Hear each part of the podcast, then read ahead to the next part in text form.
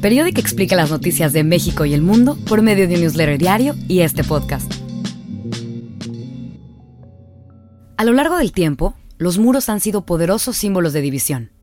El 5 de marzo de 2021, en México, el gobierno levantó un muro frente al Palacio Nacional, donde vive y trabaja el presidente del país. Esta es la historia de ese muro, que en su breve existencia se transformó en una de las protestas simbólicas más poderosas del movimiento feminista mexicano en el siglo XXI. Esta es la historia de un monumento que ya no existe. Para entender este episodio, necesitamos regresar al 8 de marzo de 2020, a las protestas del Día de la Mujer en México. En la capital, más de 80.000 mujeres participaron en una histórica marcha, en su mayoría pacífica, en la que exigieron poner un alto a la violencia machista. Durante la marcha se registraron daños a comercios, edificios y monumentos. En semanas anteriores a la fecha, feminicidios como el de Ingrid Escamilla y el de Fátima, una niña de 7 años asesinada y torturada en la Ciudad de México, habían estremecido México y causado el enojo de millones de mujeres. Los hechos también llevaron a mujeres a hacer un paro el 9 de marzo, el cual representó pérdidas de al menos 37 mil millones de pesos para la economía mexicana. Adelantamos el reloj. Casi un año después, luego de meses en los que se registraron cifras récord de violencia de género en México, las mujeres comenzaron a organizarse para volver a protestar. ¡Un violador no será gobernador! ¡Un violador no será gobernador! Pero el 5 de marzo de 2021, Días antes del Día Internacional de la Mujer, el Palacio Nacional, donde vive y trabaja el presidente Andrés Manuel López Obrador, amaneció rodeado de vallas metálicas de aproximadamente 3 metros de altura. Al poco tiempo, el colectivo feminista Antimonumenta se determinó a transformar el significado de este muro. Hablamos con Marcela, una de las integrantes del colectivo. Eh, decidimos un grupo de compañeras venir a escribir en este muro que nos pusieron como protección para ellos los nombres de las compañeras víctimas de feminicidio, algunos de los nombres, no todos, porque creemos que es bien importante que entienda el señor presidente de la República que nuestra rabia es más que justificada porque tenemos miles y miles de mujeres asesinadas por el hecho de ser mujeres en este país. Marcela dice que cuando se enteró del muro sintió mucha indignación. Porque es una provocación, porque es una forma de no solo no reconocer, sino de colocarnos en un sitio como si fuéramos nosotras las enemigas. Y lo que el presidente sabe bien, que él tiene muchos seguidores pues incondicionales, ¿no? Yo estuve cuando el fraude electoral, ¿no? O sea, yo estuve todos los días apoyando desde aquellos años y me impacta mucho que olvide, ¿no? Me impacta mucho que piense que las calles solo eran de él. Eh, y me impacta que sea una respuesta así. Nosotras luchamos por la vida, no hay mayor lucha, más, mayor legitimidad en una lucha que esta que estamos emprendiendo todas las mujeres, ¿no? Pues sí, sentir rabia, indignación y mucho dolor y decepción. Ella dice que después de que se levantó el muro, algunas integrantes del colectivo Antimonumenta decidieron salir a pintar los nombres de víctimas de feminicidio en el muro. Les parecía lógico, cuenta Marcela. En México, alrededor de 10 mujeres son asesinadas cada día, según cifras del Secretariado Ejecutivo del Sistema Nacional de Seguridad Pública. Y aproximadamente el 70% de las mujeres ha sufrido algún tipo de agresión sexual en el país, según el INEGI. Creemos fundamental, pues esto, ¿no? Poner nombres, a ver si se sensibiliza y, y deja de pues de hacer declaraciones, insisto, ofensivas. Yo cada que dice algo pienso en una mamá. Y digo, ¿cómo sentirá una madre estas respuestas, ¿no? Entonces, pues eso es lo que estamos haciendo. Así, el sábado 6 de marzo se armaron de brochas y pintura blanca y comenzaron a pintar a eso de las 5 o 6 de la tarde.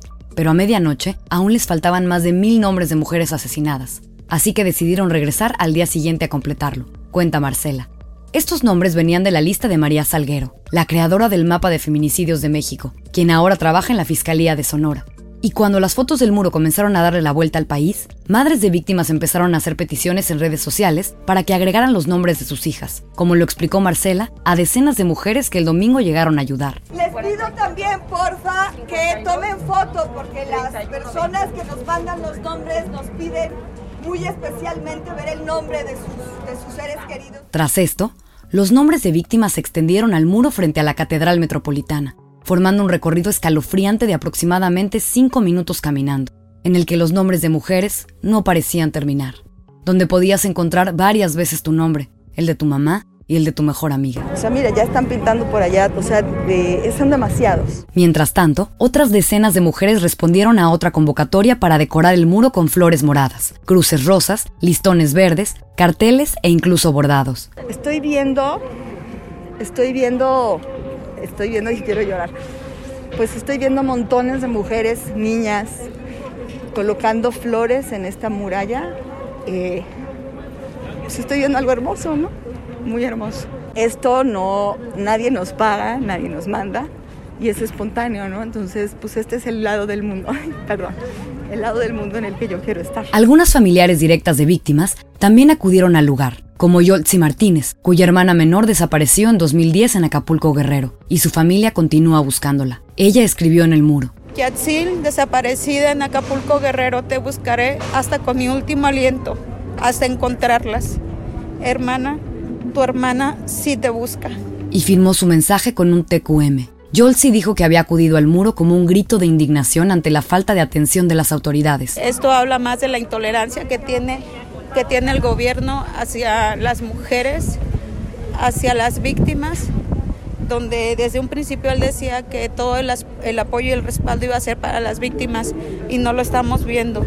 Simplemente puso muro y nosotros le damos otro sentido, como nosotros siempre lo hemos hecho. Entonces, simplemente es otra forma de manifestar nuestra indignación, nuestro coraje, nuestra rabia, nuestra angustia, nuestro dolor, de decir, ok, quisiste proteger otra vez más tu monumento y mi hermana, ¿por qué no me la regresas?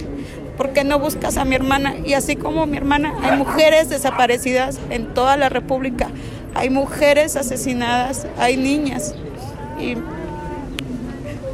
no hace nada. Yolsi, quien forma parte del colectivo de búsqueda Raúl Trujillo Herrera, dice que se encuentra desplazada del estado de Guerrero por amenazas y que ha buscado a su hermana Yatzil Martínez alrededor de la República. Porque no es lo mismo desaparecer a un hombre que desaparecer a una mujer.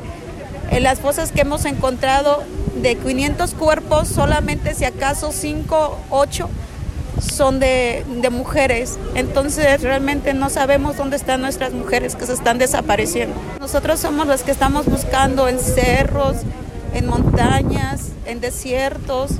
Vamos a estados con nuestros propios recursos y la verdad el gobierno no les interesa a nuestras mujeres. Ella cree que el gobierno debería aplicar una búsqueda de desaparecidos con perspectiva de género. Para ellos nosotros somos un simple expediente, somos eh, un número más, somos estadísticas y para nosotros pues son nuestros familiares, son nuestras personas, son nuestros tesoros, son nuestros seres amados y pues no pararemos hasta buscarlos.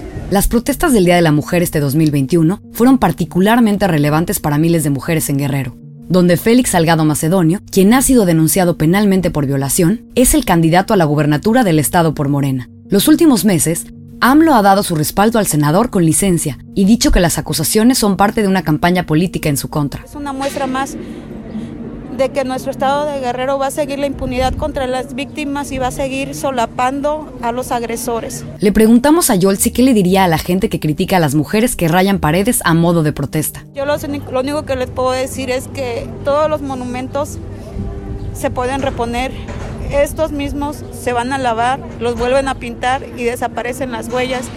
Pero a mi hermana no me la han, no me la han traído, no me la encuentran y no hacen nada por buscarla. Entonces, hasta el día que mi hermana y todas las miles de personas desaparecidas y no haya ninguna más, ninguna mujer más asesinada, yo voy a estar dejando de pintar. Mientras tanto, yo solamente le digo a las personas que también nuestra lucha es para que sus hogares no sean tocados por la violencia. El 8 de marzo, alrededor de 20.000 personas salieron a las calles en la Ciudad de México para protestar en el Día de la Mujer, según cifras oficiales. Durante la protesta, mujeres lograron tirar parte del muro que protegía Palacio Nacional.